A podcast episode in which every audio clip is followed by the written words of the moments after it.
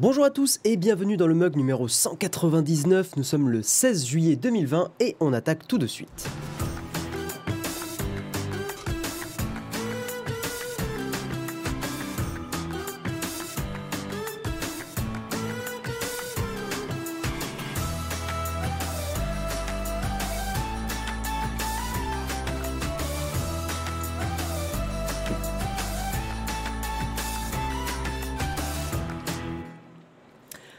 Tous et bienvenue dans ce mug. J'espère que vous allez bien. Il y a nos habitués, euh, Monsieur Impec Oleg, bonjour à toi.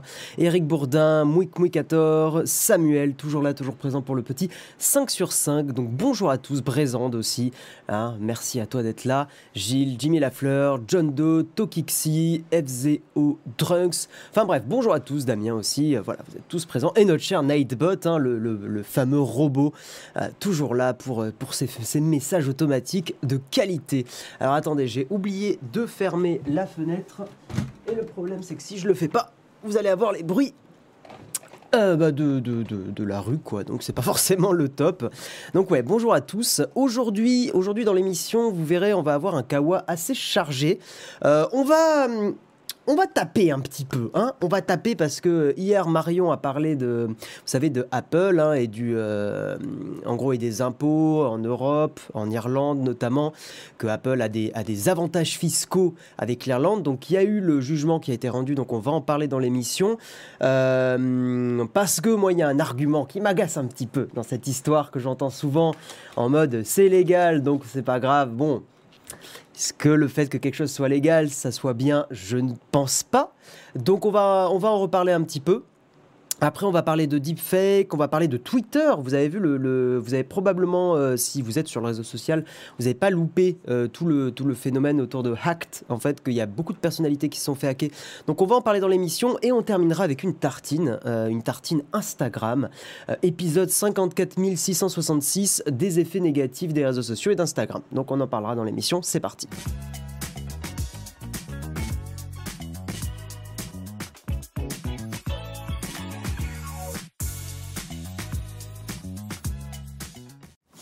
Et c'est parti. Alors, premier article aussi qui m'inquiète un petit peu et j'espère que ça va pas mal évoluer. Internet vers la fin de l'accès limité pour tous. C'est un article du Parisien, mais euh, il me semble que la news à l'origine vient euh, vient de Next Impact. Comment ça se passe? Dans un document confidentiel, les opérateurs Internet proposent d'en finir avec les actuels forfaits illimités et veulent faire payer les internautes en fonction de leur consommation. Potentiellement la neutralité du net qui en France est mise à mal. Donc on va, on va, ah là là, on va en parler dans l'article. Mais l'article, il y a un bug sur le site du Parisien et l'article disparaît. Ah non, c'est bon, il est revenu. En plus, j'ai gardé mon, mon surlignage. Ouf. Euh, alors, en gros, apparemment, les Français vont devoir bientôt regarder leur consommation de près. Euh, L'Internet illimité pourrait être, euh, pourrait être terminé, pourrait être fini. La faute, soi-disant, aux très gros consommateurs d'Internet, amateurs de téléchargement, hein, toujours les fameux responsables hein, de, de la bande passante. Bref, même si on a vu que pendant le confinement, il n'y a pas eu de souci de bande passante. Hein, bon, la faute aussi au succès de sites comme YouTube ou Deezer qui mobilisent une grande partie du réseau. Tou- Toujours la même chose, pendant le confinement, il y a eu une explosion de, l'utilisation du réseau d'Internet et euh, Internet ne s'est pas cassé. hein. donc euh, ce fameux argument, euh, voilà, il est, nul à chier quoi. Hein, je suis cru, mais c'est la vérité. La Fédération française des télécoms, la FTT, propose de nouveaux forfaits ADSL, Internet à haut débit, euh, dans le document confidentiel remis justement à l'ARCEP. hein.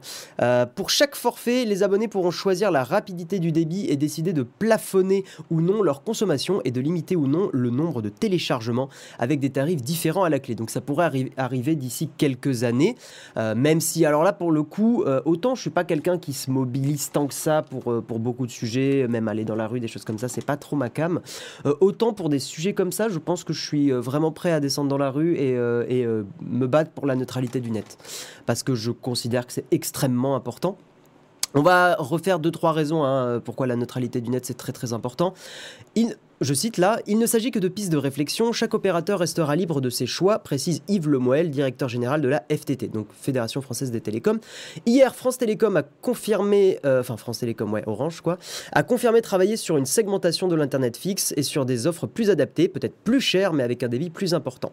en croire Orange, ces nouveaux forfaits ne verront pas le jour avant plusieurs années, mais dès que l'ARCEP aura donné son feu vert, rien n'empêchera un opérateur d'ouvrir les hostilités. Évidemment, l'UFC que choisir, qui fait un super boulot, je les remercie, juge déjà, inacceptable une remise en question de l'illimité pour tous et de la neutralité du net. Parce qu'à partir du moment où tu fais payer plus cher euh, pour avoir des débits différents et potentiellement avoir des accès différents à, certains sites, on est totalement sur un pétage de la neutralité du net. Alors pourquoi c'est important la neutralité du net? Euh, Pour moi le principal argument, euh, je vais le donner parce que ça concerne mon milieu à moi euh, de YouTube, de streaming et tout ça. Sans neutralité du net, impossible pour un petit streamer qui n'a pas des gros moyens de se lancer. Parce que potentiellement il aura un forfait internet pas cher, donc avec un débit limité, avec un, blocage par exemple à je sais pas 50 gigas, 100 gigaoctets de données euh, transitées. Donc ça veut dire que cette personne-là ne pourra pas lancer son entreprise ou son, euh, son émission de streaming parce qu'elle va être limitée en termes de données. Justement, et c'est tout l'intérêt de la neutralité du net et des forfaits limités qu'on a aujourd'hui, c'est que vous payez 30, 40 euros par mois euh, pour pouvoir faire ce que vous voulez de votre réseau. Euh, donc si vous voulez lancer votre émission de cuisine euh, ben, et, de la faire en 4K 30 images secondes, et eh ben vous n'êtes pas bloqué. Euh, et c'est d'ailleurs voilà, c'est d'ailleurs un des gros avantages d'Internet, c'est que ça remet à plat beaucoup beaucoup de choses au niveau de, l'égalité des chances. Hein. on a vu beaucoup beaucoup de, talents sur Internet et de personnes qui ne ben, sont pas des personnes friquées, ben, quand même réussir à faire des projets intéressants sur Internet, alors que sans Internet, ils seraient peut-être restés à, faire des choses eh ben euh, voilà, moins, euh, qui aurait moins marché. J'ai un forfait 4G limité à 100, giga, 100 gigaoctets et ça passe. Oui, mais alors, technique savoir, je, m'attendais à ce que des gens disent ça.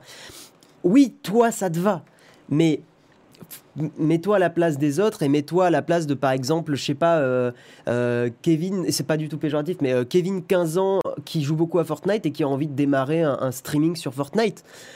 ses parents n'ont pas des moyens énormes. Et eh bien, avec des forfaits avec différents prix et sans neutralité du net, ils pourraient pas lancer ce truc-là. Et je trouve que c'est vraiment problématique. Ça, ça défonce l'égalité des chances. Et encore une fois, je vous le répète, pendant le confinement, euh, euh, il y a beaucoup, beaucoup, surtout aux États-Unis, ils ont agité un drapeau de attention, euh, Internet va exploser, la, bande passante, tout va être congestionné. Bah, la preuve que non. La preuve que Internet a très, très bien tenu. Et moi, j'ai pas eu de ralentissement d'Internet. Il y a certains services qui ont dû s'adapter un petit peu, genre Discord, qui a été, euh, je crois, la première semaine un peu dans les choux, euh, mais pendant les, après les deux mois suivants, euh, nickel quoi. Donc c'est vraiment une régression. je regarde un petit peu, il y a un, un, article de Slate qui explique un peu pourquoi être pour la neutralité du net.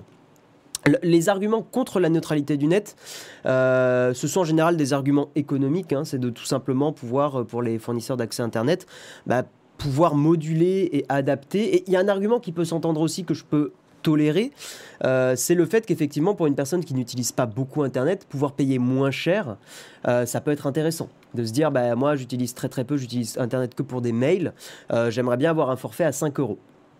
J'entends cet argument. Je ne veux pas être non plus complètement débile.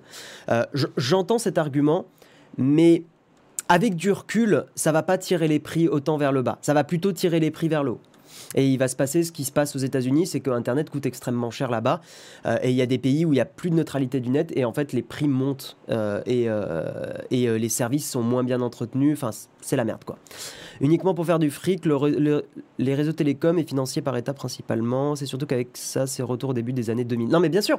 Non mais enfin voilà, je suis content que la majorité d'entre vous soit, se rendent compte un peu de la, de la douille un débit modulable est plus important avec les abonnés FIP sans doute, mais avec les abonnés ADSL, rien ne change, ça creuse de sacrées inégalités. Non, mais bien sûr, ça, en fait, ça creuse les inégalités. Euh, d'ailleurs, euh, moi, je fais partie des gens qui considèrent qu'Internet devrait être un bien commun. Euh, et que limite, on devrait que le, prix des forfaits internet devrait être régulé au même titre que l'électricité ou que l'eau par exemple parce que je considère qu'aujourd'hui, vivre sans Internet est extrêmement compliqué. On le voit avec, par exemple, la recherche d'emploi. Euh, ne pas avoir aujourd'hui un smartphone ou Internet euh, est, un, frein monstrueux à une vie sociale actuelle, vie sociale et économique actuelle. Euh, voilà, dans, les arguments, la neutralité permet l'innovation, la neutralité permet d'être actif sur Internet, euh, la neutralité garantit la concurrence, parce qu'évidemment, hein, euh, vous voulez concurrencer... je ne sais pas, un site web qui est déjà en place, un géant du e-commerce, qui lui a des moyens astronomiques, ben, lui, il est capable de payer un super forfait Internet et pas vous. Bref, voilà, je pense que vous captez un petit peu les, les enjeux. La solution peut-être d'avoir des abonnements liés à l'utilisation nos abonnements pour pouvoir streamer. Ben non, François Leblanc, on revient au même problème. C'est que si tu n'as pas les moyens de payer cet abonnement de streamer, t'es dans la merde. Le téléphone va passer par Internet, beaucoup de téléphones aussi. Aujourd'hui, consulter du mail me semble de plus en plus compliqué malgré la fracture. J'ai pas compris ton message, euh, Mathieu.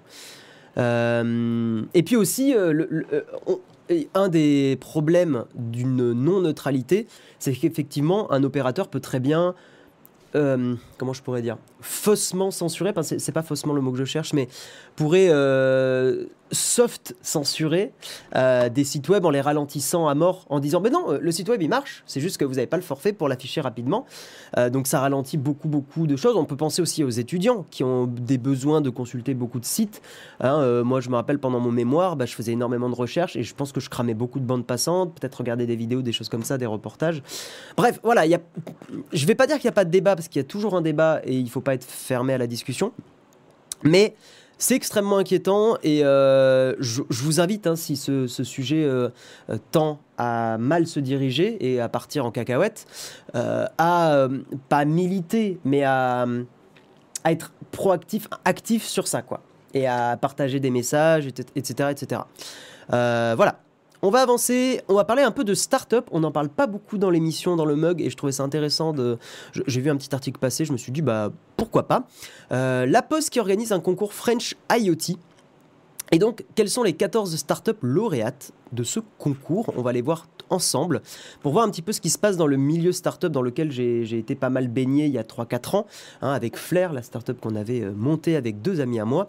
Donc les startups lauréates French IoT 2020. La première c'est Facility, cette startup a mis au point une solution d'accessibilité numérique qui adapte l'affichage d'un site web sans besoin de le refondre pour un public ayant un trouble visuel, moteur ou cognitif ou des troubles temporaires. Donc c'est plutôt cool. Il faut savoir un truc par rapport à ces startups là, c'est que euh, elles se sont focalisées beaucoup sur l'accessibilité, sur l'écologie. Voilà, 100% des startups respectent des critères environnementaux, éthiques et ou de cohésion, sociale et territoriale. Donc la deuxième startup c'est 50, plateforme de formation e-doing des collaborateurs en matière de management et de vente utilisant la méthode Nudge, je sais pas ce que c'est, associée à une technologie d'intelligence artificielle. Nu est un réfrigérateur intelligent permettant aux employés de se restaurer au bureau de manière simple en payant par paiement automatique ou titre restaurant et en visant le zéro déchet. Ok. Zei c'est une plateforme digitale permettant aux entreprises d'accélérer et de mesurer leur démarche d'impact environnemental et sociétal pourquoi pas. Euh, c'est vrai que je pense qu'il y a un gros, gros, gros, gros boulot dans les entreprises euh, par rapport à l'amélioration de l'écologie et tout ça. Ipli propose un service clé en main de livraison en économie circulaire pour les e-commerçants via des colis réutilisables plus de 100 fois avec optimisation des flux logistiques. Putain, ça, ça c'est cool. Euh, Search est une solution pour faciliter la mobilité des salariés et leur trajet domicile-travail. Il y a un gros taf là-dessus. Hein. Je vois encore beaucoup, beaucoup trop de gens qui sont, euh, bah, qui sont seuls dans leur voiture. Euh, et, je pense qu'il y a un gros gros boulot à faire pour optimiser le, télétravail. Hein. Le, le télétravail, pardon. Bah, le télétravail déjà d'une part, mais surtout le covoiturage. Euh, je sais qu'à Toulouse, il y a Tisséo qui fait ça et qui permet d'être payé en covoiture, et ça c'est quand même top, mais il faudrait que ça soit beaucoup plus, euh, beaucoup plus encensé. Hum, hum, hum, ouais, donc ça c'est Search. Tout Factor propose une solution de livraison verte dédiée au dernier kilomètre grâce à un réseau de hubs urbains. Ok.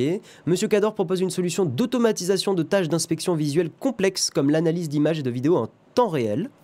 Euh, ok. WeSpeak a mis au point une solution de biométrie vocale. Biométrie vocale, ça peut être intéressant comme système.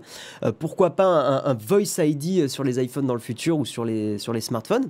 L'idée est pas bête. Profil public est une plateforme de recrutement innovante dédiée au secteur public, spécialisée dans le marketing RH. Ok.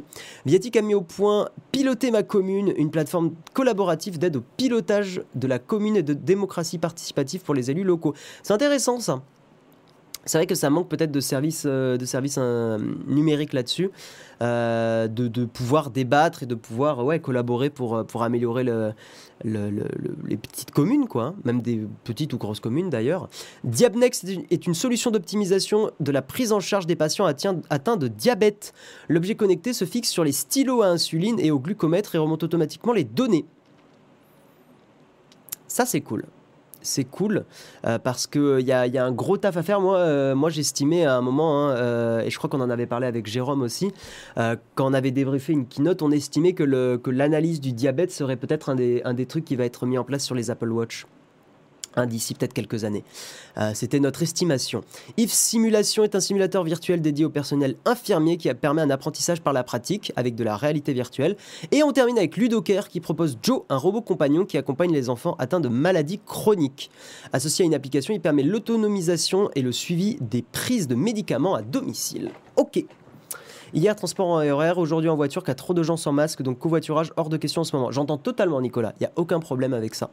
Je, suis totalement. Euh, je comprends totalement que bah, qu'on puisse flipper pour le coronavirus et qu'on préfère prendre la voiture tout seul. Franchement, j'ai aucun problème avec ça. Euh, on, dit bien que la santé n'a pas de prix. Donc j'entends totalement. Mais quand toute cette crise sera terminée hein, du, du, coronavirus, il faudra effectivement re-réfléchir à des moyens et eh ben de, faire euh, moins mal à la planète. quoi. Voilà. Peux-tu répéter le nom de la dernière startup? Évidemment, Dylan, la dernière startup s'appelle Ludocare. ouais, Ludocare, euh, C-A-R-E. Hein. Euh, et elle propose un truc qui s'appelle Joe. Voilà. Donc je me suis dit que voilà, je vous ai fait la liste de toutes les startups. Si ça se trouve, ça peut en intéresser certains parmi vous qui aiment ce milieu et qui, qui, qui le suit. Bah voilà. On va attaquer et on va parler d'Apple. Apple, justement, Marion vous en a parlé hier. Elle vous disait qu'on était en attente d'un jugement de, la décision de la Commission européenne. Enfin, on, attendait un petit peu l'avis de la justice européenne. Et donc, Apple n'aura pas à rembourser 13 milliards d'euros d'avantages fiscaux à l'Irlande, selon la justice européenne. La Commission européenne avait estimé en 2016 que le géant américain avait bénéficié d'une aide publique illégale de Dublin, où la marque a son siège européen. Donc, la justice européenne a, annulé une décision de la Commission sommant le groupe Apple de rembourser 13 milliards d'euros d'avantages fiscaux jugés indus à l'Irlande. La Commission européenne, qui essuie là un énorme revers, n'est pas parvenue à démontrer l'existence d'un avantage économique sélectif. Ce que j'imagine vrai, hein, je pense qu'Apple a tout simplement optimisé et a respecté la loi. Donc, ils sont dans leurs droits. La Commission européenne, qui a lancé une chasse contre les arrangements fiscaux, a déclaré il y a 4 ans qu'Apple avait profité d'une aide publique illégale en Irlande, ayant permis au groupe américain de réduire drastiquement les impôts versés pendant plus de deux décennies. Hein, je crois qu'on est sur un, taux d'impôt euh, extrêmement faible, hein. je crois qu'on est à moins de 1% ou un truc comme ça, c'est vraiment un délire. Mais l'Irlande, prête à tout pour garder le siège européen d'Apple à Dublin, avait d'abord contesté la décision. Le pays s'est d'ailleurs félicité de la décision des juges européens. Pour moi, on est sur une des failles de l'Europe si je peux donner un peu mon avis là-dessus, je suis loin d'être un expert, mais je, trouve ça triste que euh, les pays européens ne s'accordent pas entre eux pour, euh, harmoniser la, fiscalité.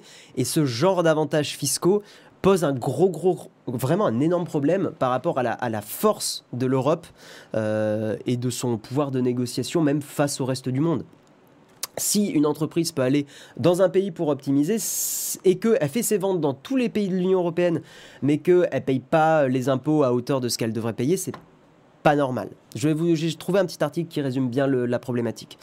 Euh, nous saluons le jugement de la Cour européenne, a souligné le ministère irlandais des Finances dans un communiqué, affirmant qu'il n'y a jamais eu de traitement spécial pour Apple. J'aime pas parce que je. Enfin, bon, mon avis, hein, voilà, mais. Euh, c'est de la mauvaise foi. Mais bref, euh, pour moi, c'est de la mauvaise foi. Taxé selon les règles en vigueur dans le pays, alors que la Commission dénonçait justement un avantage économique sélectif. Dans un communiqué, Apple s'est également félicité de cette décision. je cite, hein, cette affaire ne portait pas sur le montant des impôts que nous payons, mais sur l'endroit où nous devons les payer. Bien sûr, Il n'empêche que le débat est ouvert sur euh, le montant que vous payez Apple. Et pourtant, putain que j'aime vos produits. Il hein. n'y a pas de doute là-dessus. Mais faut l'effet papillon. Chaque, chaque chose qu'on fait a un impact sur la société. Euh, et ça a créé des tensions. je prends un exemple. Je veux lancer ma startup Tartampion. Je veux lancer mon entreprise Tartampion. Euh, je lance des produits high-tech. Hein. je suis une entreprise qui, a, qui crée des smartphones en Europe. Ok, voilà, c'est cool eh bien, euh, je respecte la fiscalité française et je me mange beaucoup, beaucoup, beaucoup plus d'impôts qu'Apple. Je connais pas le chiffre exact, donc je vais pas donner un truc à la, louche, mais de, l'article que j'avais trouvé à côté, euh, la moyenne était de... Attendez, il faut que je retrouve ce que j'avais mis. Mais c'était un truc aux alentours de, 20%, mais c'est pas, pas ce chiffre-là exactement. Je crois que je l'avais pas surligné. Euh, non, moi, le chiffre que j'avais vu, pardon, c'était sur la TVA. sur la TVA en France qui était de 20%, donc c'est pas exactement ça. Mais voilà, je paierai beaucoup plus d'impôts qu'Apple, et donc je joue pas à armes égales. C'est le problème de ce, de ce débat-là, c'est que ben, si on veut être dans un milieu sain, il faut que toutes les entreprises, si je vends en France, ben, payent des impôts relatifs à ce que j'ai vendu en France. Sinon, bah, sinon, c'est Gangsterland, c'est Gangsterland, pardon. Euh, Apple a la force de pouvoir payer des avocats et, et faire de l'optimisation fiscale. Moi, j'ai pas cette force-là en tant que petite entreprise. Je suis dans la sauce je suis dans la sauce et c'est pas normal. Donc effectivement que euh, Apple, voilà, l'affaire ne portait pas sur le montant des impôts euh, et ça portait sur l'endroit où ils doivent le payer. Il n'empêche que ça fout, ça, crée des inégalités, ça renforce les inégalités. Et c'est pas des inégalités sociales de, euh, pauvres versus riches, c'est des inégalités économiques et, entrepreneuriales. C'est pas normal. Je, je, suis désolé, mon avis personnel, c'est c'est pas normal. Euh, voilà, et Apple, dans un communiqué, a dit Nous sommes fiers d'être le plus grand contribuable, contribuable au monde, car nous connaissons le rôle important que joue le versement d'impôts dans la société. Putain, euh, vous êtes, euh, vous êtes, vous êtes calme hein, de dire ça comme ça. C'est bon, bref, voilà. Et pourtant, vous savez que j'aime bien les produits Apple, que même au niveau vie privée, c'est plutôt des produits que je recommande, malgré que ce soit pas open source, etc. C'est quand même des, produits que j'ai plutôt tendance à recommander. Donc le débat n'est pas sur ça. Mm. Après, si je peux vous rassurer un peu, vous allez dire bah, je vais boycotter Apple, etc. Ça sert à rien parce que tous les gros constructeurs de mobiles font la même chose. Donc vous que vous achetiez du Samsung, que vous achetiez de l'Apple, que vous achetiez du Xiaomi, ils font tous de l'optimisation. Donc euh, mis, à part acheter des trucs genre Fairphone. Tiens d'ailleurs, pourquoi Fairphone ça coûte si cher hein? Parce que potentiellement que l'entreprise Fairphone ne fait pas d'optimisation fiscale, parce qu'ils essayent d'avoir euh, des, des ouvriers qui sont euh, moins exploités, etc. Enfin voilà. Donc tout a un prix. Et euh, voilà, tout a des conséquences. Bref. Alors, un petit récap de pourquoi Apple ne paye pas beaucoup d'impôts en France. C'est un article de Libération. mais je le trouvais intéressant parce qu'il cite quand même Capital. Donc bon, hein, euh, certains diraient que Libération, c'est quand même très orienté. Mais, euh, là, je vous fais un, petit récap que je trouvais pertinent pour, euh, pour vous, pour avoir un petit peu plus de, profondeur et de, recul par rapport à ce qui se passe. En 2015, en exemple, hein, Apple France avait payé 13 millions d'euros d'impôts après avoir déclaré un chiffre d'affaires de 618 millions d'euros. Je cite, La firme à la pomme aurait donc un volume d'activité comparable à celui des petits pots Blédina, voilà, par rapport à ce qu'ils déclarent en France, on est au même niveau que les petits pots Pledina. Alors que je pense qu'Apple est bien au-dessus, hein, vu le prix des produits Apple, euh, de, ce que génère le, chiffre d'affaires de, de. Hein. Euh, ironisé à l'époque le site Capital, hein, c'est pour vous dire. Avant de citer une étude du cabinet français Greenwich Consulting qui estimait à 3,2 milliards d'euros les revenus, réels d'Apple en 2011. En 2011, donc potentiellement plus en 2015. Si la filiale française a suivi depuis la, si la filiale française a suivi depuis la courbe de croissance d'Apple en Europe, alors ce chiffre devrait aujourd'hui tourner autour de 5,76 milliards d'euros, près de 10 fois plus que le montant officiel. Donc en gros, voilà, euh, Apple sous-déclare complètement ce qu'il euh, ce génère comme chiffre d'affaires en France. Euh, et puis il y a l'Irlande. Apple bénéficie depuis plus de 20 ans d'un accord avec l'administration fiscale irlandaise, lui permettant de payer très peu d'impôts, voire pas du tout, sur les bénéfices de ses ventes en Europe, dans laquelle l'entreprise inclut ses ventes en Inde, au Moyen-Orient et en Afrique. Euh, cela a permis Apple de payer 50 euros d'impôts à chaque fois qu'il gagnait 1 million d'euros en Europe, en Afrique, au Moyen-Orient et en Inde, pour vous donner voilà l'ordre de grandeur. Apple gagne un million d'euros en Europe, en Afrique, au Moyen-Orient et en Inde, ils payent 50 euros d'impôts. Est-ce que vous trouvez ça normal? Vous jugez, c'est légal. Est-ce que c'est normal? C'est un autre débat. Moi, je trouve que non. Je vous donne mon avis. hein. Dans le mug, on est aussi une émission où euh, les chroniqueurs donnent leur avis. Euh, vous avez le droit de dire c'est de l'optimisation, c'est normal. Je veux pas non plus manipuler. euh, enfin, forcément que je vous manipule un peu, hein, vu la, posture que je prends. Donc voilà, je suis pas neutre, mais je considère que c'est pas normal. Et je, me mets vraiment en plus dans, l'état d'esprit de je suis une entreprise, je veux lancer un smartphone, je joue pas avec les mêmes armes qu'Apple. Et que c'est pas normal. Voilà. Euh, voilà, et de toute façon, la légalité et la moralité sont des choses liées. hein. La loi évolue avec la moralité. Euh, si on rebat les cartes de l'imposition, en revanche, le prix de l'industrie pourrait être aussi chamboulé, donc un impact pour tous. Bref, rien de. C'est pas simple. Le débat n'est pas simple. euh, c'est pas euh, la moralité. en plus, c'est des choses. On peut débattre sans fin de la moralité. Il y a aussi des gens qui disaient, bah, payer aussi peu d'impôts. Pourquoi pas baisser l'impôt à ce niveau-là pour toutes les entreprises? Ce qui est quelque chose que je trouverais très acceptable.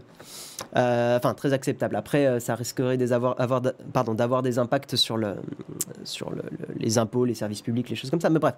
Oui, mais si c'est légal, on peut rien faire. On peut critiquer la moralité, mais si c'est légal. La loi évolue. Voilà, c'est tout ce que je dirais. Euh, pour les, Irlandais qui n'ont pas d'industrie ni de pétrole, ça se discute. C'est vrai. Tu, as un point intéressant, Nazado. Je, reconnais totalement que il faut pas oublier que certains pays sont différents. Donc s'ils peuvent attirer, mais s'ils peuvent attirer certaines entreprises avec de la fiscalité intéressante, pourquoi pas? Mais il y a une différence entre de la fiscalité un peu plus intéressante et, euh, un delta aussi énorme. Là, on parle vraiment de, de 0,005% d'impôt ou un truc comme ça. Enfin, c'est absolument ridicule. Euh, exploiter des failles dans les législations restera de la filouterie, même si pas condamnable par la loi. C'est mon avis aussi. C'est mon avis aussi. Je lis encore un petit commentaire et on va avancer après. Il y a peut-être les impôts, mais les taxes, la différence parfois se fait par les taxes. Exemple, la TVA. C'est le même problème. C'est ce qu'il disait dans le dans l'article là. J'essaie de vous le retrouver. Voilà. Euh, tic tic. Voilà plus de 20 ans qu'Apple est à la pointe de l'optimisation fiscale, une pratique contestée mais légale. Comment l'entreprise est-elle organisée? Blablabla. Il y a eu d'abord la vente en ligne de musique, films ou applications sur l'Apple Store, assurée via une filiale luxembourgeoise, iTunes SARL, où le taux de TVA est estimé à 6%, soit trois fois moins qu'en France. 20% en France, enfin un peu plus, hein, 21, virgule quelque chose je crois. Euh, ce qui a permis à Apple d'économiser plusieurs centaines de millions d'euros. Alors, ce régime spécial de TVA euh, a pris fin en Europe en 2015 et il s'est vraiment arrêté en 2019. Euh, mais comment maintenir les infrastructures si pas assez d'impôts, voire l'exemple des pays pauvres? Bien sûr, c'est des questions intéressantes. Euh, ce n'est pas parce que c'est légal que c'est normal. Pourquoi, dans ce cas, mon petit commerce de proximité paye ses impôts en France? Moi, c'est mon avis aussi, hein, euh, Yannick. hein. Il y a aussi des trucs comme ça, tu pouvais donner à je sais plus quoi et tu déduisais tes impôts, plus de tes impôts, au final, ça te rapportait. Euh, bref, bref, bref. On va avancer et on va parler de deepfakes. Et vous vous rappelez que je crois que c'était la semaine dernière, je vais vous partager un peu l'écran. Euh, la semaine dernière, on avait, euh, on avait montré qu'il y avait des, campagnes fausses, enfin, de fausses campagnes créées avec de faux visages générés par des IA. Et en fait, il y a des, technologies aujourd'hui qui évoluent pour détecter justement euh, comment un, faux visage, enfin détecter si un visage est vrai ou faux. Donc analyser en fait de l'image hein, tout simplement et trouver un petit peu les failles qui permettent de déterminer rapidement si l'image est fausse. Alors ça c'est une image générée par IA, donc c'est quand même très convaincant, soyons honnêtes. hein. Euh, voilà, moi on me montre un visage comme ça, je me dis ok, bah c'est un mec quoi, il a l'air sympa, voilà. Euh, mais justement, il y a des, moyens maintenant de- de de- d'analyser ces photos-là et potentiellement de les, de les analyser avec de l'IA. Et donc justement, les techniques utilisées pour déterminer si un visage est faux, ce serait très très bien hein, d'avoir par exemple un robot Twitter qui analyse si euh, le, visage d'un soi-disant journaliste est un vrai ou un faux visage. Donc un truc automatique en mode euh, ah cet article a été il y a un gros pourcentage de chances que cet article ait été euh, créé enfin que l'image ait été créée de toutes pièces. Très flippant. Oui, c'est très flippant parce qu'on est dans une époque où on est euh, Voilà, on est sur du, de, la, du noyage dans l'info et de la fausse information, ce qui est absolument dangereux. On génère un bruit monstrueux, ce qui est très embêtant pour euh, distinguer ce qui est vrai et ce qui est faux. Donc ça, par exemple, première, euh, première technique, c'est de regarder un peu le, fond qui est derrière. Et on se rend compte que le fond, il est un peu bizarre si vous faites un peu attention. Regardez, je vous zoome un peu dans l'image. Mais vous voyez que la ligne qui est sur la gauche ici, elle est, elle est un peu bizarroïde. Donc là, on sort de juste, le, de juste du visage et on regarde voilà, le fond, l'arrière-plan. Et l'arrière-plan est bizarroïde, donc déjà c'est un, c'est un symptôme, c'est un signe qui montre que c'est potentiellement une image fake. Le deuxième truc qui montre que ça pourrait être potentiellement une fausse image, c'est les vêtements. Et regardez un petit peu ici, si vous analysez bien, il y a des, petits pointillés là, enfin des, petits euh, spots blancs qui sont pas du tout naturels. Et ici, il y a une sorte d'ombrage qui, euh, qui marche pas bien qui est, qui est euh, bizarroïde. Au niveau des dents aussi, les dents sont quelque chose d'un peu plus difficile à générer pour de l'IA. Et vous voyez que là, il y a, bah, soit il y a une carie bizarroïde. Euh, non, c'est pas une carie, pardon, c'est une. Euh, comment on appelle quand on perd de l'émail Enfin, pas de l'émail, mais euh, une déminéralisation, je crois, d'une dent où la dent peut devenir un petit peu plus blanche. J'avais un pote qui avait ce, ce problème-là. comment il s'appelait déjà? Oui, je crois que c'était Fabien. Bonjour à toi, Fabien, si tu écoutes l'émission, euh, qui avait euh, justement ce problème-là d'avoir. Euh, non, c'est pas le mur qui est bizarre, Toto Cool. C'est vrai. Enfin, ça pourrait. Mais t'as déjà vu un mur comme ça, avec des courbes chelous? Bref, là, vous voyez que les dents sont bizarroïdes. Hein. Il y, a, quelque chose d'étrange sur la droite, et là, il y a, une tache blanche qui est qui fait pas déminéralisation. par rapport aux cheveux, des, cheveux qui volent un peu au vent, comme ça, un peu fouillis, c'est un signe d'un faux visage. Euh, au niveau des yeux, c'est ce qui indique que c'est potentiellement faux, c'est que le reflet, le petit point blanc que vous voyez ici, il n'est pas cohérent. Normalement, il devrait être. Là, vous voyez que le point blanc est un peu plus sur la gauche, et là, il est un peu plus sur la droite. Donc ça, c'est pas normal. Et il y a des petits artefacts étonnants sur la barbe.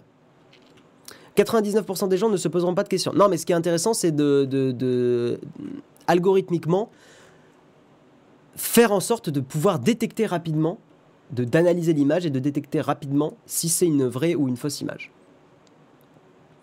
Euh, ou c'est juste un mauvais photographe qui est nul en photomontage. Non. Bah non. Mais euh, alors attendez, je regarde un petit peu. Mais impossible d'avoir si on ne le montre pas, je pense.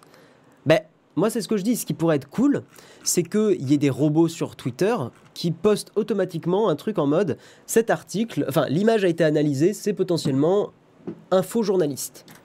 C'est oh là, putain, j'ai cliqué sur, un, sur le clavier, ça m'a remis ça. Je sais pas comment j'ai fait, mais ok. Ouais. Sauf que ça va encore bouger, devenir de plus en plus glauque. Bah, ça risque surtout de devenir de plus en plus crédible. Voilà. Mais euh, il y a des moyens de détecter quand une image est fausse aussi par rapport à la, euh, au spectre de l'image. J'avais vu ça. On peut détecter assez facilement des photomontages. Ça avait été utilisé pour, pour vérifier si des, euh, des tweets étaient des vrais tweets ou des faux tweets. Et, euh, c'était intéressant. On va parler, parce que ça, on peut pas louper cette news et on va terminer sur, sur ça. On va parler du hack Twitter, hein, le, fameux hashtag hacked que vous avez donc dû voir passer si vous êtes sur le réseau social.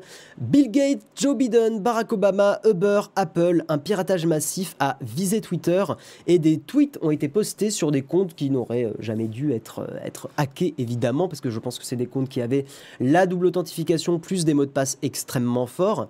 Donc la liste non, non exhaustive, c'est Apple, Uber, Cash App, Ripple, beaucoup d'entreprises de crypto-monnaies. Euh, euh, NYSE, Bill Gates, Elon Musk, Jeff Bezos, Kanye West. On est quand même sur de la bonne personnalité. Hein. Euh, Obama, Joe Biden, Mr. Beast. J'allais dire Mr. Breast, non, pas du tout, Mr. Beast, hein. Floyd Mayweather, XXX Temptation, Wiz Khalifa, Warren Buffett et en gros plein d'autres personnalités. Et qu'est-ce qui se passe euh, Il y a eu de faux messages qui ont été publiés sur les comptes de ces personnalités, qui étaient des personnalités certifiées, hein, c'est très important de le préciser, et qui invitaient les utilisateurs à faire parvenir des bitcoins à des adresses spécifiques. C'est marrant, ça ressemble beaucoup au hack qu'il y a eu récemment sur beaucoup de chaînes YouTube notamment notre cher ami euh, Eliox qui fait des super vidéos, euh, ou euh, aussi notre, notre ami Hightech qui e-tech, mais je crois qu'il a changé le nom de sa chaîne hein, récemment, mais qui lui aussi s'était fait hacker sa, chaîne YouTube. Et je crois que le hack mettait des, streams de CSGO pour envoyer du, Bitcoin ou des choses comme ça. Enfin, on est toujours un petit peu sur la, sur la même arnaque avec le, toujours l'idée d'envoyer du Bitcoin. Donc les tweets postés étaient tout simplement des tweets qui disaient euh, envoyez du Bitcoin à ce portefeuille euh, Bitcoin et je vous renvoie le double euh, très rapidement, ce qui était évidemment une arnaque. Hein. Et je double tous les paiements. Voilà, hein. joyeux mercredi, j'offre des Bitcoins à tous mes abonnés, je double tous les paiements envoyés à l'adresse Bitcoin ci-dessous. On peut même voir le porte-monnaie. On peut voir que le, porte-monnaie actuellement comporte une douzaine de bitcoins, ce qui est beaucoup, hein. c'est beaucoup d'argent, c'est plus de 100 000 dollars de bitcoin. Attendez, you can watch the bitcoin Bitcoin Wallet here, donc je vais l'ouvrir tout de suite. Pour ceux qui, n'ont jamais vu à quoi ressemblait un portefeuille Bitcoin, eh ben ça ressemble à ça. C'est, tout simplement une suite de chiffres et de caractères, hein. tout simplement. Et le Bitcoin, même, on est presque même à 13 Bitcoins. Euh, ce qui est énorme, hein, ça paraît pas beaucoup, mais, euh, mais je sais pas si on peut voir euh, ce que ce que ça fait en comment dire ah en US dollars voilà 118 311 US dollars ce qui est bah, euh, beaucoup d'argent. Et potentiellement, bah, cette, arnaque a, eu hein, du monde. C'est pas impossible qu'il y ait certains couillons qui se soient fait, euh, qui soient avoir. Donc voilà, beaucoup, beaucoup de, Alors attendez, je regarde un petit peu l'article. Voilà, hein, oui, euh, Bill Gates, Jeff Bezos, Joe Biden. potentiellement, on ne sait pas trop comment ils ont fait pour hacker Twitter, hein, enfin la personne qui a fait ça, euh, comment ils ont fait pour hacker Twitter Est-ce que c'est du social engineering euh, Est-ce que c'est juste un hack de la plateforme Twitter Je crois que c'était pas précisé dans, dans l'article. Euh, je, je, relis un petit peu, mais je crois que c'était pas précisé. Ouais. Blablabla, bla bla bla Non, c'est pas précisé. Je je regarde un petit peu si sur euh, Reddit c'était précisé. Rumor is an employee panel got hacked which give access to all Twitter accounts. Donc potentiellement c'est un outil de c'est un outil d'un employé qui a été euh, hacké, euh, outil qui avait accès potentiellement aux comptes, à tous les comptes. je pense que c'est une sorte d'accès super administrateur qui a été qui voilà qui a été qui a été hacké, enfin piraté. Donc potentiellement, euh, grâce à ça, la personne mal intentionnée a pu poster des tweets. C'est quand même, il y a un petit truc qui est un peu inquiétant, c'est par rapport bah, aux élections américaines qui approchent très bientôt. C'est que si c'est fait un peu discrètement, euh, sans qu'on s'en rende compte, euh, ça peut foutre un sacré bordel. Hein. je suis d'accord avec YouTube perso. Je vais passer encore pour l'orageux ce matin, mais Twitter apporte plus de problèmes qu'autre chose. Ce réseau toxique et ce hack me fait bien sourire. Espérons que cela se renouvelle. Je comprends ce que tu dis, YouTube perso, mais je pense que c'est c'est un euh, c'est pas du tout méchant hein, ce que je veux dire, mais c'est un petit peu hors sujet par rapport à l'article. On va parler des problèmes qu'engendrent les réseaux sociaux dans la tartine, on va en reparler, hein, comme je dis, épisode 56 342 quoi. Mais, euh, mais là, c'est quand même, enfin, Twitter reste un, un outil de notre société qui est intéressant à décrypter. Moi, je l'utilise de moins en moins parce qu'effectivement, j'ai vu les effets sur ma santé mentale qu'ont eu, eu, les réseaux sociaux en général. Euh, et je, recommande à tout le monde de minimiser vraiment beaucoup les réseaux sociaux, même professionnellement. Euh, mais il n'empêche que euh, Twitter fait partie intégrante de notre société aujourd'hui et qu'on ne peut pas euh, le, passer aux oubliettes. Voilà. Il faut bannir le Bitcoin. Surtout pas. Je pense que le Bitcoin est un, est un outil extrêmement intéressant dans notre société actuelle et je suis très content qu'il y ait du Bitcoin. Je suis très content qu'il y ait un moyen virtuel de payer anonymement. Voilà. Même si certains diraient oui, mais c'est un truc utilisé par des, malfrats, etc. Oui, mais c'est cool d'avoir un moyen. On pourrait dire la même chose du cash. On pourrait dire la même chose de payer en liquide dans un, magasin. Euh, alors qu'on peut aussi très bien euh, vouloir protéger sa vie privée et payer certaines choses en liquide. Hein, c'est pas non plus. Euh, voilà, on peut vouloir pour certains trucs typiquement, je vais prendre un exemple qui est potentiellement arrivé à plein de gens qui ont une, vie sexuelle, euh, payer dans un sex shop avec sa carte bleue, bah, typiquement, moi, c'est un truc que j'aurais pas envie de faire. Je préfère payer en liquide euh, dans, un, dans un sex shop. Typiquement. Euh, donc, voilà, c'est important, je trouve, pour une société saine, d'avoir des moyens de rester anonyme dans certaines situations. Je trouve. Et justement, euh, on, va, on va avancer et avant de passer à notre tartine, on va, on va, on va parler du sponsor de l'émission. Vous savez que toutes les semaines, vous avez un mois de Shadow à gagner. Pour, participer, pardon, vous suivez le Twitter shadow-du-bas France. Vous postez un tweet en disant je veux gagner un hashtag ShadowPC avec hashtag le MugNowTech pour jouer à un jeu, pour utiliser un logiciel. Et demain, Jérôme annoncera le gagnant de la semaine. Et je vous propose que nous passions tout de suite à la tartine. C'est parti.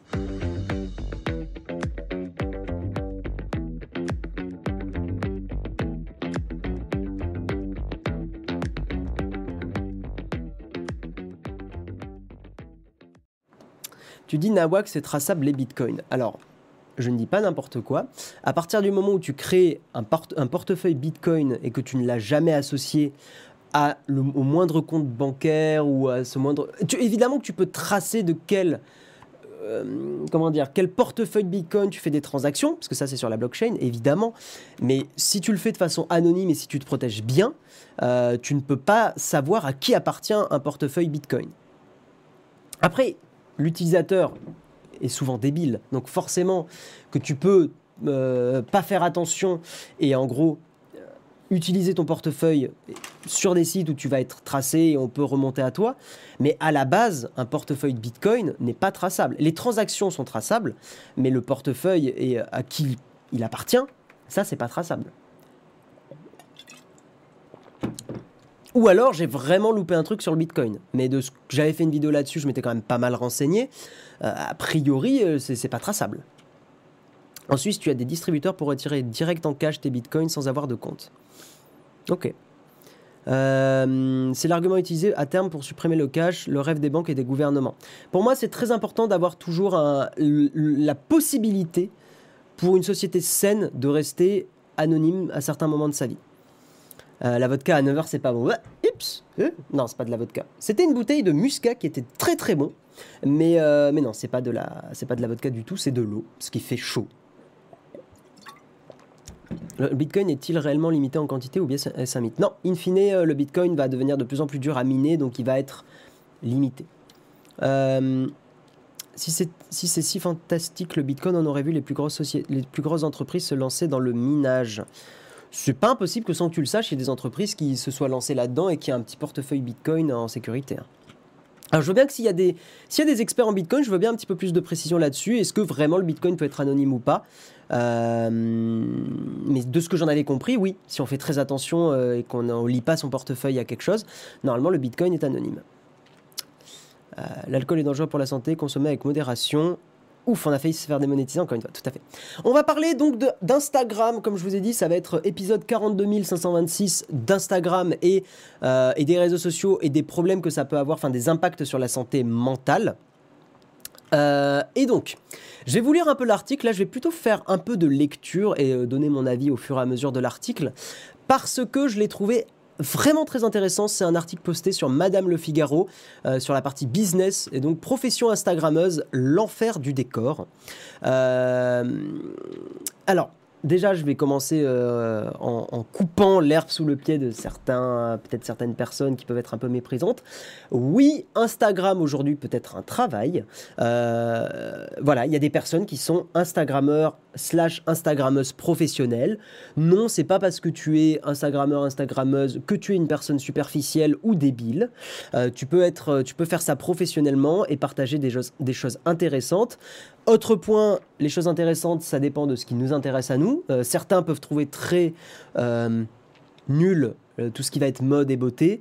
Moi, je considère que c'est pas à nous de juger. Il y a des personnes que ça peut aider. Hein. Il y a des, notamment des ados qui, pour qui la, mode et les produits de beauté sont importants pour, par exemple, masquer l'acné et pour, comment dire, pour se sentir mieux au sein du collège, du lycée. Donc voilà, tout ce qui va être je, sais, je connais des gens qui sont en mode oh oui, euh, les trucs beauté, machin, euh, c'est nul, euh, gna, Non.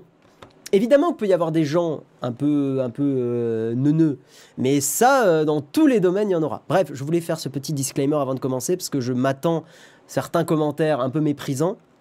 Et je vous invite vraiment à prendre du recul sur, euh, sur ça, euh, parce que euh, parce qu'en fait souvent, je m'en suis rendu compte, hein, j'ai été comme ça à un moment sur la beauté, sur la mode, et puis j'ai rencontré des youtubeurs, youtubeurs et youtubeuses qui sont dans ce domaine-là, et en fait c'est des gens adorables, et c'est des gens comme vous et moi qui ont juste, qui font juste leur, leur travail dans un domaine qui leur plaît. Point barre. Voilà. donc donc, donc, donc, je vous lis un petit peu. Cher Instagram, je t'ai connu, je t'ai aimé, je t'ai adoré, je t'ai détesté. Il est temps pour moi de prendre mon envol. Tu es devenu un aimant anxiogène et toxique. Quand on creuse, tout ce que tu offres est finalement bien triste. C'était le 19 février dernier. Valérie Tribes, journaliste et créatrice de Chiffon, ou Valérie Tribe, je ne sais pas comment on le prononce, euh, podcast référent sur la mode, donc Chiffon, faisait ses adieux à Instagram. Avec près de 70 000 followers au compteur, ce qui est quand même pas rien. La Parisienne de 47 ans coupait net les liens avec sa communauté pour, deux jours plus tard, réouvrir son compte. Là, je vous demanderai aussi de ne pas être méprisant. Si tu coupes un réseau social et que deux jours plus tard, tu as envie de le réouvrir, c'est que ça va au-delà euh, du, Comment dire D'une. Euh, enfin, il y a vraiment peut-être euh, un problème d'addiction. Hein, et c'est pas la première fois qu'on en parle. Euh, donc elle réouvre son compte deux jours plus tard pour pouvoir y glisser un mot de temps en temps, voir les comptes que j'apprécie, échanger en message privé et poster quand ça me plaît. Difficile de, quitter cet amant qu'elle qualifie aussi de formidable, fidèle, rassurant et séduisant.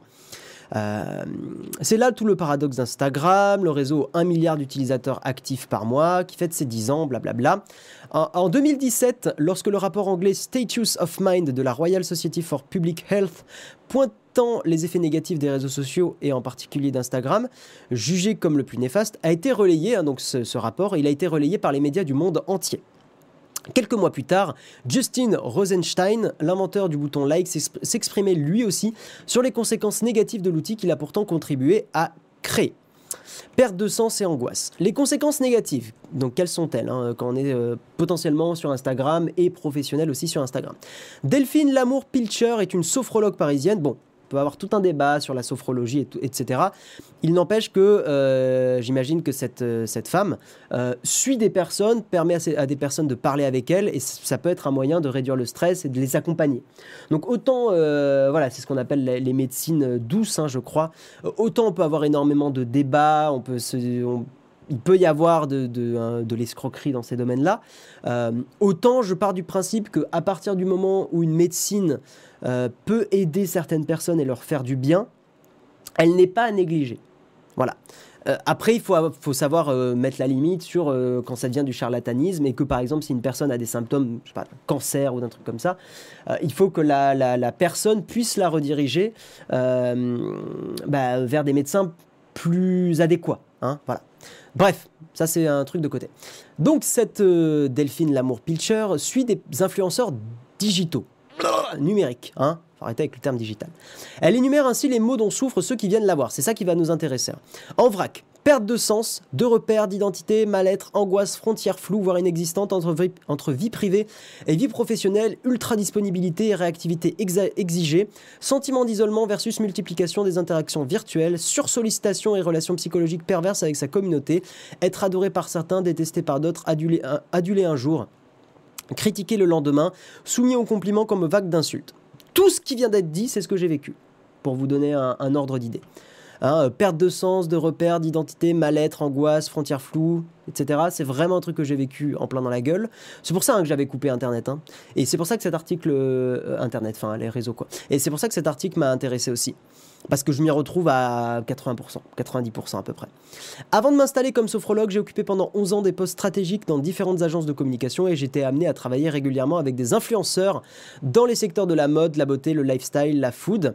Euh, j'ai ainsi pu être dans la confidence en plusieurs occasions et constater la grande détresse dans laquelle certains se trouvent.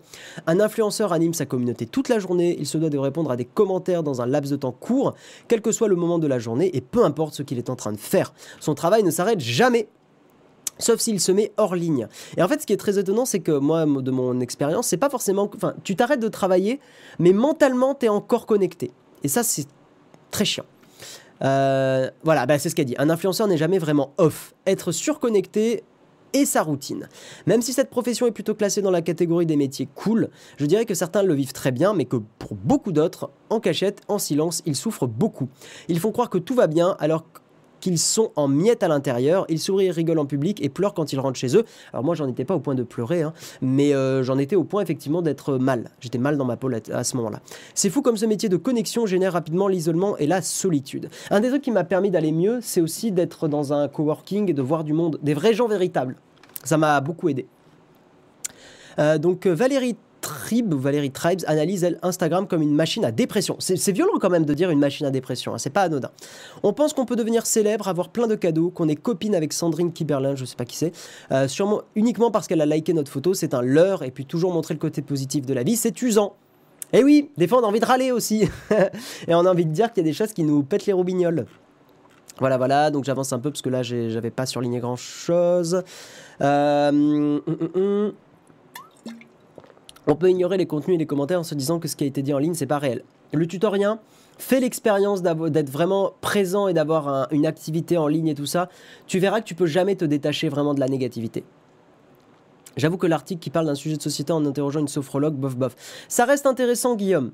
Ça reste intéressant parce qu'elle accompagne des gens. Alors voilà, moi j'ai donné mon point de vue. Hein. je mets beaucoup de réserves, je vais le dire comme ça, sur la médecine douce. Mais euh, il n'empêche que ça reste un témoignage intéressant et qu'il y a des psychiatres et donc des médecins, euh, euh, comment dire, des médecins reconnus qui voient très bien les, problèmes eux aussi de hein, des réseaux sociaux. Après, une solution serait de supprimer l'anonymat pour ces réseaux. Certains feraient plus attention à leurs propos. Non, je pense que ça ne changerait absolument rien. Tu le vois très bien sur Facebook. Euh, beaucoup, beaucoup de gens ne sont pas anonymes.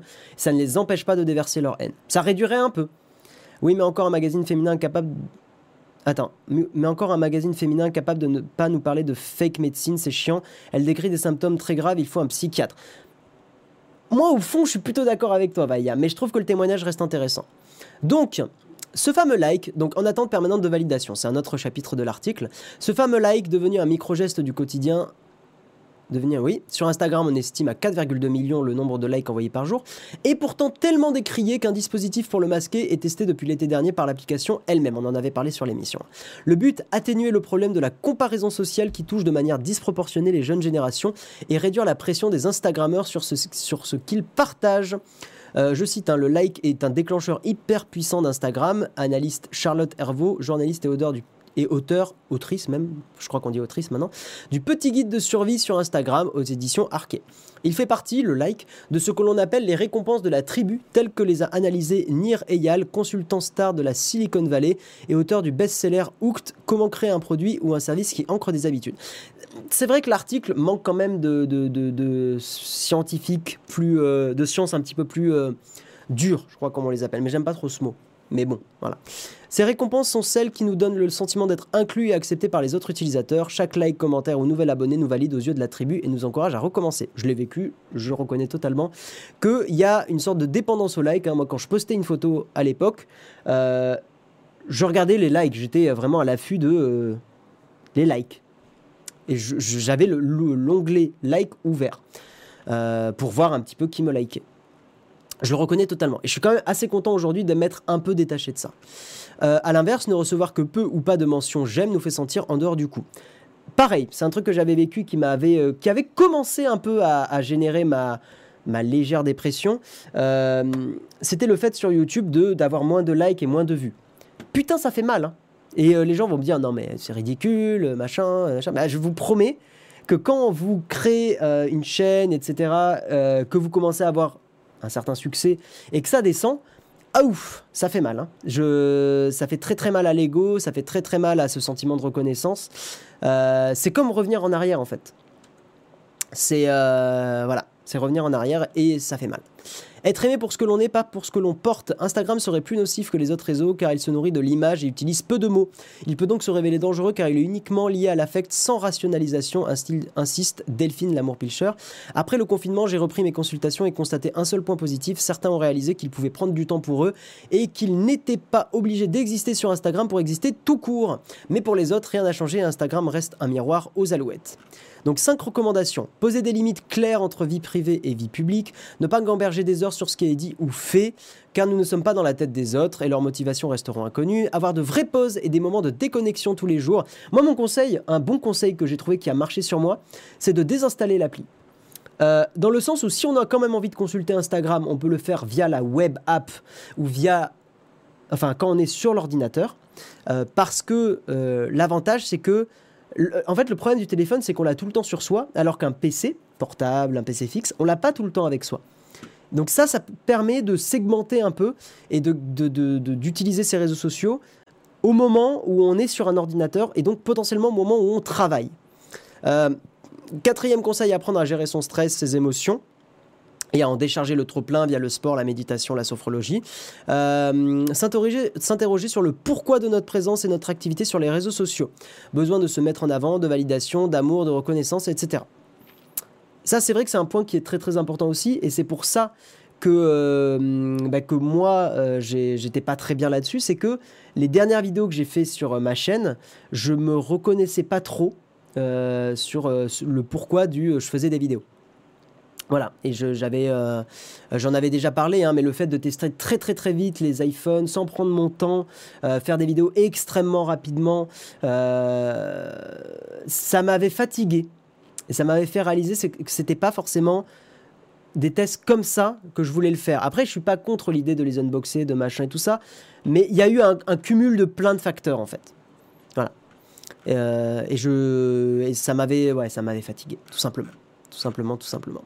Bref, voilà, c'est la fin de cette tartine. Je vous propose qu'on on passe au camp de fac et qu'on continue de parler un petit peu sur cette tartine et sur d'autres sujets si vous le voulez bien. C'est parti.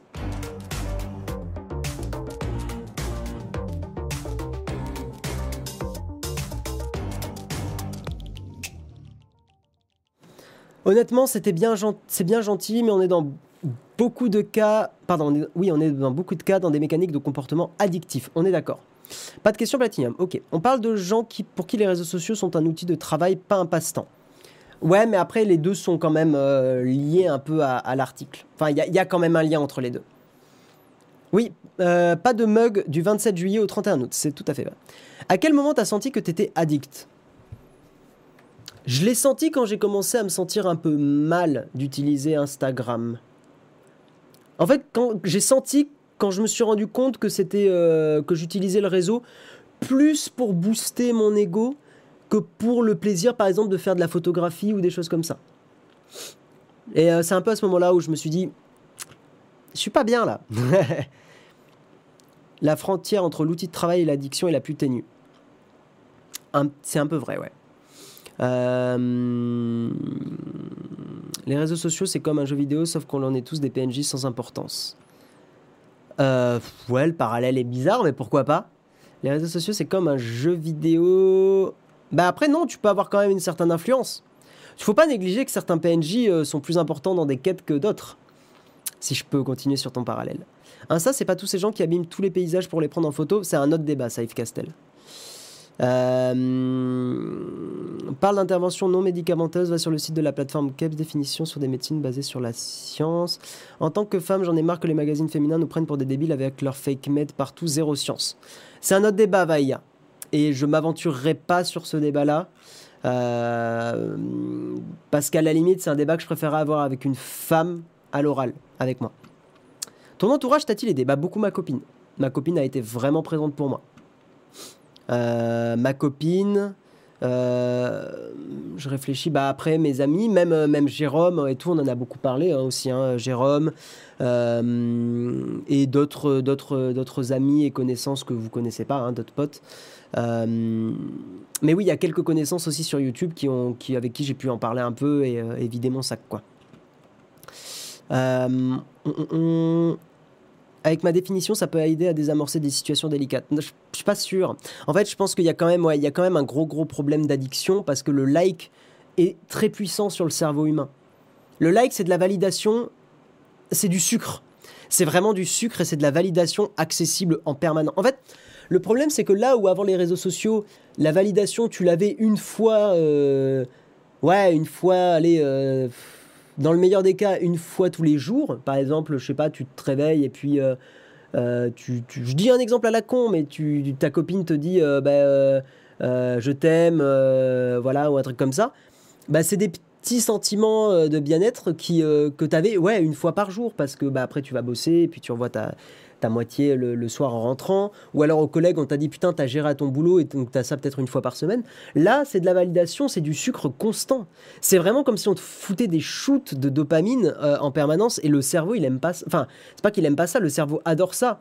Mais comme toute drogue et comme tout truc, euh, les doses, tu es obligé de les augmenter pour, euh, pour combler ton manque. Et quand tu n'as plus ta drogue, ouf, ça fait mal. Et c'est ce que j'ai vécu. Je le vois un peu comme ça. Hein. Je suis pas expert en, psycho, en psychologie, mais euh, je le vois comme ça. Mais au bout d'un moment, tu tombes malade avec le sucre. Tout à fait. Salut Guillaume, j'ai entendu dire que tu avais pour projet un dossier sur iOS et GraphenOS. Penses-tu qu'il serait possible de donner ton avis sur i et sur Lineage? Pas ouf, pas ouf. Voilà, si tu veux mon avis sur les deux. Le problème de eFoundation, pourtant, euh, j'aime bien l'idée mais le problème, c'est que la eFoundation n'est pas assez sérieuse sur le fait de virer euh, les services de Google. Euh, notamment, et ils n'ont pas enlevé par exemple les DNS de Google, de ce que j'en avais lu sur Internet, alors peut-être que c'est le cas maintenant, mais ils n'ont pas enlevé les services de Google euh, sur leur version d'Android. Et pareil pour Lineage OS de base. De base pardon. Donc les deux seuls ROM que je recommande aujourd'hui, c'est CalyxOS et GraphenOS. Euh, après, LineageOS, c'est pas trop mal. Ça réduit de toute façon quand même l'empreinte de Google sur ton système. Euh, mais euh, si tu veux vraiment sortir plus de Google, et, quitte à faire toute cette dégooglisation, bah, installe Calix ou Graphene. Parce que niveau même, même niveau sécurité, c'est plus intéressant. Influenceur, youtubeur, instagrammeur pro, bien évidemment que tu cherches la validation, même titre qu'un acteur, qu'un chanteur, etc. Bien sûr. Non, mais tout le monde dans sa vie cherche un peu de la validation. Mais il y a un degré de, du raisonnable en fait. C'est bah, comme euh, manger un gâteau.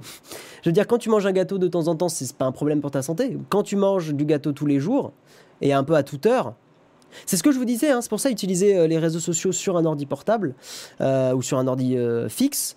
Bah, au moins vous vous limitez dans votre consommation de gâteau. Un peu plus de Linux. Oh, tu t'inquiète pas. Je dis rien, mais t'inquiète pas, Lynx. On parle de principe de cohérence pour désigner le fait que lorsqu'on investit dans une chose, on continue dans la même direction. L'investissement que demande YouTube me semble bien risqué à ce niveau. Pas forcément, ça dépend. Euh, il y a de bonnes vidéos sur Arte expliquant l'effet dopamine et les réseaux sociaux. Arte, c'est pas mal. Hein. Je me suis mis à de plus en plus regarder depuis qu'ils sont sur YouTube. Euh, ça, c'est très très cool. Bon, mesdames et messieurs, on va terminer l'émission ici. Euh, je vous remercie d'avoir été présent. J'espère que ce mug vous a plu. Et euh, eh bien, écoutez, je vous enfin, je voilà, demain vous retrouverez Jérôme à la même heure sur la chaîne principale. Euh, on vous rappelle très très important. On vous rappelle donc que du 27 juillet au merde, j'ai plus le commentaire, mais c'est du du, du, du, voilà, du 27 juillet au 31 août. Il n'y aura pas de mug. voilà. par contre, par contre, à la rentrée, nous allons probablement être sur Twitch, donc on vous invite vraiment à aller nous suivre sur notre chaîne Twitch qui s'appelle Nowtech QG, si vous voulez pas euh, rater le coche de la, transition.